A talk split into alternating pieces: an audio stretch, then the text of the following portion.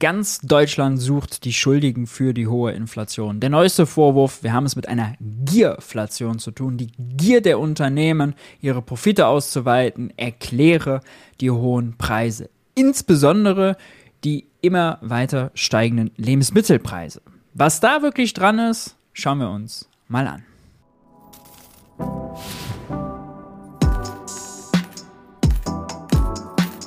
Hi und herzlich willkommen bei Geld für die Welt. Ich bin Maurice und in diesem Video geht es um die Gierflation. Damit ist das Phänomen gemeint, die Unternehmen sind gierig und wollen ihre Profite ausweiten, nutzen die Gunst der Stunde, wo eh alle mit steigenden Preisen rechnen und erhöhen die Preise weiter, als eigentlich gerechtfertigt wäre.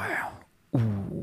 Bevor wir uns das aber näher angucken, lasst mich euch noch auf diese Sache hier hinweisen. Und zwar hat das Jacobin Magazin dreijähriges Jubiläum. Zum Jubiläum gibt es äh, ein Jubiläumspaket. Ihr bekommt die neueste Ausgabe, ihr bekommt die vorletzte Ausgabe, ihr bekommt die erste Ausgabe jenseits der Sozialdemokratie und ein Postkartenset.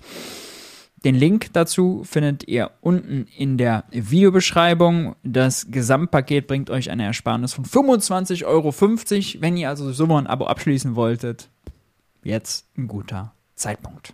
So, damit aber zurück zum eigentlichen Thema. Also, Ausgangspunkt Ende 22. Das IFO-Institut arbeitgebernah, ist kein Gewerk, keine Gewerkschaftsbude, hat eine Untersuchung rausgebracht, deren Schlussfolgerung war, okay, zwischen September 21 und September 22 haben die Unternehmen die Preise 5% mehr erhöht, als die Verteuerung der Vorprodukte eigentlich gerechtfertigt hätte. Okay. Im März 23 ist dann die Europäische Zentralbank darauf aufgesprungen und hat einen äh, viel beachteten Blogartikel dazu rausgegeben. Diesen hier, How Tit for Tat Inflation Can Make Everyone Poorer. Und interessant war äh, diese Grafik, die zeigt, dass die Preisveränderungen äh, eben zu einem großen Teil auf eine Ausweitung der Unit Profits, hier in Orange, sprich Stückgewinne, zurückzuführen sind. Ja, ähm, auch die Ökonomin Isabella Weber hat äh, für die USA eine Studie dazu gemacht. Auch da ist das Ergebnis, wir haben eine sogenannte Verkäuferinflation.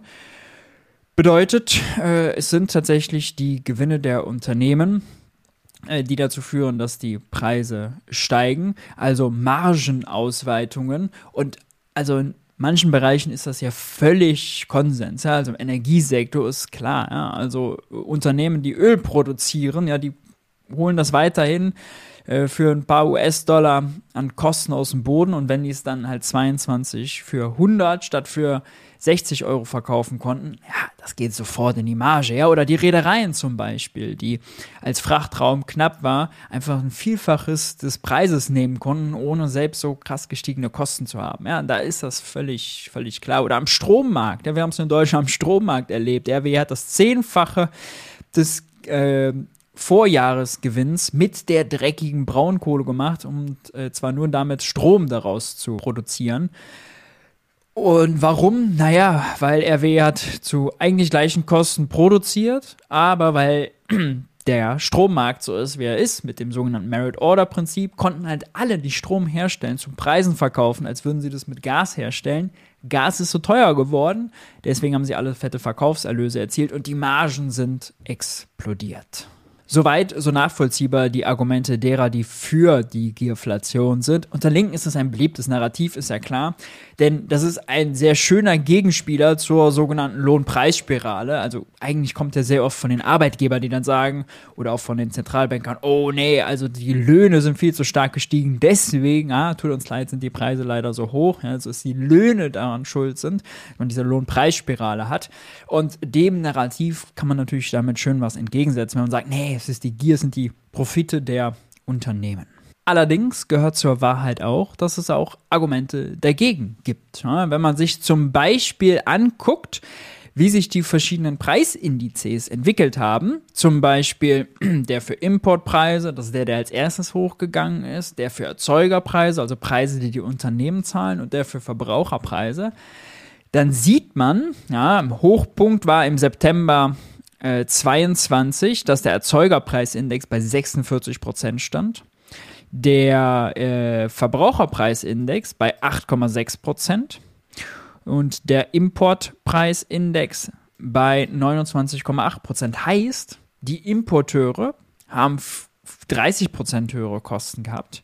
Die Erzeuger hatten 46 Prozent höhere Kosten im Einkauf, der Verbraucher aber nur 8,6 Prozent. Vollständig wurden also die teureren Einkaufspreise im Schnitt, so dass es die Statistiker messen können, tatsächlich nicht weitergegeben. Jetzt gehört zur Wahrheit aber auch, dass die Inflationsraten, egal ob für Importeure, Erzeuger oder Verbraucher, nie wieder gibt, wie die tatsächliche Belastung ist. Denn natürlich reagieren Firmen, reagieren Leute darauf, wenn Preise sich verändern. Ja, also selbst wenn die Statistiker messen, oh, für die Unternehmen sind die ähm, gewerblichen Güter gerade 46% teurer geworden. Vielleicht warten sie dann mit Anschaffung und haben vorher schon was angeschafft. Das heißt, diese 46% Preissteigerung, die man in dem Moment gemessen hat, die werden nicht für alle Realität geworden sein. Das Beste, was man also machen kann, um wirklich den Beweis anzutreten, ist sich anzuschauen, okay, wie haben sich denn wirklich die Margen der Unternehmen entwickelt? Gerade der Unternehmen, die halt einen relevanten Marktanteil haben bei uns. Äh, und das sind nun mal vor allem die größten Unternehmen. Analysten haben das für das Handelsblatt zuletzt mal gemacht und kommen zu dem Ergebnis, wenn man sich mal die Bilanzen der DAX-Konzerne anguckt, dann ist das Ergebnis nicht, dass alle DAX-Konzerne ihre Rohertragsmarge verbessert haben, sondern im Gegenteil, 32 von 40 haben die sogar verschlechtert, teilweise sehr deutlich verschlechtert. Bedeutet, bei denen sind die Kosten stärker gestiegen als der Umsatz. Und dieses Muster zieht sich eigentlich durch, sowohl durch den MDAX, wo kleinere Unternehmen sind, als auch durch den SDAX, wo noch kleinere börsennotierte Unternehmen sind. Das Muster zieht sich tatsächlich durch. Die Margen haben sich eher verschlechtert.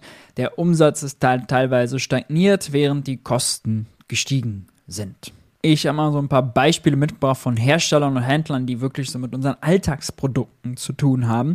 Da haben wir beispielsweise den Waschmittel- und Klebstoffproduzenten Henkel. Dessen Materialaufwendungen sind um 21% gestiegen, der Umsatz aber nur um 10%. Das geht natürlich auf die Marge. Der Rohertrag von der Media Saturn Motors Economy ist von 17,3 auf 16,9% gesunken. Also auch da nicht. Hornbach, ja, man kennt's, der große Baumarktbetreiber, der hat an Handelsspanne verloren. Früher 35,1 Prozent, letztes Jahr 33,3 Prozent. Also auch da kann man jetzt nicht sagen, anhand der Zahlen, okay, die Aufschläge sind einfach massiv hoch gewesen. Ne? Wenn man sich auch die weltweit globalen Nahrungsmittelhersteller, Konsumgüterkonzerne, Nestle, Danone, Unilever, Coca-Cola anguckt, auch da Umsätze nicht so stark gestiegen wie die Produktionskosten. Im Gegenteil, die Marge ist sogar um zwei Prozentpunkte zurückgegangen. Gerade wenn es übrigens um Lebensmittel geht, haben wir in Deutschland das Problem, dass die großen Lebensmittelhändler, Rewe, Edeka, Lidl, Aldi, die sind eine Blackbox. Warum sind die eine Blackbox? Nun, weil das private Unternehmen sind, die müssen ihren Geschäftsbericht natürlich nicht veröffentlichen, anders als börsennotierte Unternehmen. Deswegen kommen da Analysten nicht an die Rohertragsmarge. Allerdings weiß man, dass bei Edeka zum Beispiel letztes Jahr das operative Ergebnis um 20% geschrumpft ist. Also auch da kann man jetzt nicht davon ausgehen, okay, da wurden irgendwie fette Aufschläge gemacht. Edeka ist prominenterweise ja auch gerade äh, in der Auseinandersetzung mit äh, Mars und mit Pepsi, beklagen sich über die äh, Preiserhöhungen und äh, geben an, dass sie ihre Eigenmarken verstärkt einsetzen wollen. Da haben sie Kostentransparenz und können das günstiger herstellen. Spielen sich also ein bisschen auch als Verteidiger der Verbraucher auf, ähm, was ganz interessant ist. Es gibt einen Lebensmittelkonzern in Deutschland, der ist im S-DAX, deswegen hat man da ein bisschen Einblick und das ist äh, das Unternehmen Metro. Ja, im, bei Metro sind im abgelaufenen Geschäftsjahr die Umsätze um 20% gestiegen, 20,1% um genau zu sein. Die Kosten allerdings mit 20,3% noch ein bisschen stärker. Auch hier kann man jetzt also nicht feststellen, alles klar, da gab es fette Aufschläge. Und gerade im Handel ist es auch sehr schwierig, denn es gibt zwar jetzt nur eine Handvoll wirklich große Gruppen, die da relevant sind. Also Metro, die Schwarzgruppe, die Aldi-Gruppe, äh, Rewe und Edeka.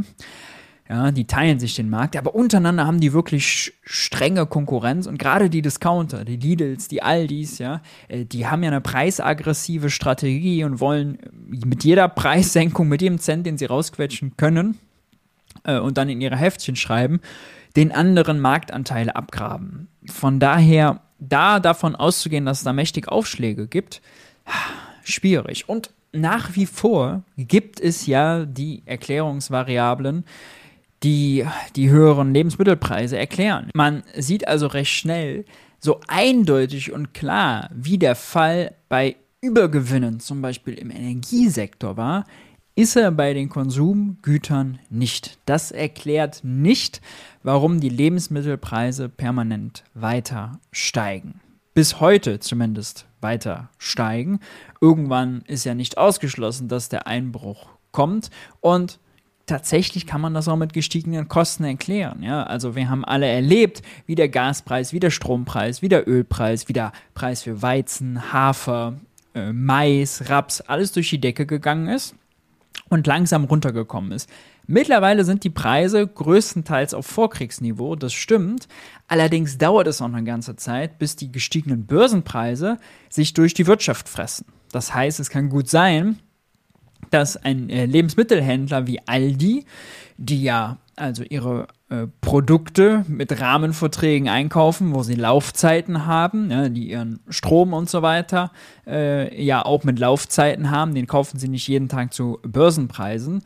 Deswegen kann es gut sein, dass sie noch immer die teureren Preise gerade schlucken, obwohl sie schon längst gefallen sind. Ja.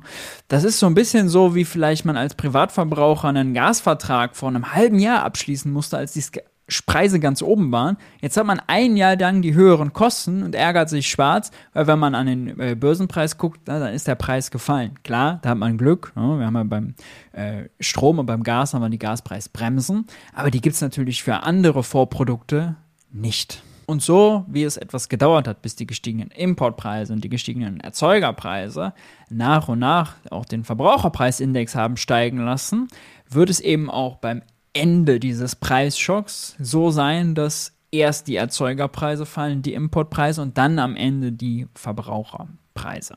Um da als Politik nicht blind drauf zu vertrauen, wäre es natürlich trotzdem angemessen, also wichtige Preise zu versuchen zu kontrollieren, da möglichst viele Daten zu erheben und ein Kartellamt, wie Robert Habeck mal gesagt hat, mit äh, Zähnen und Klauen zu haben.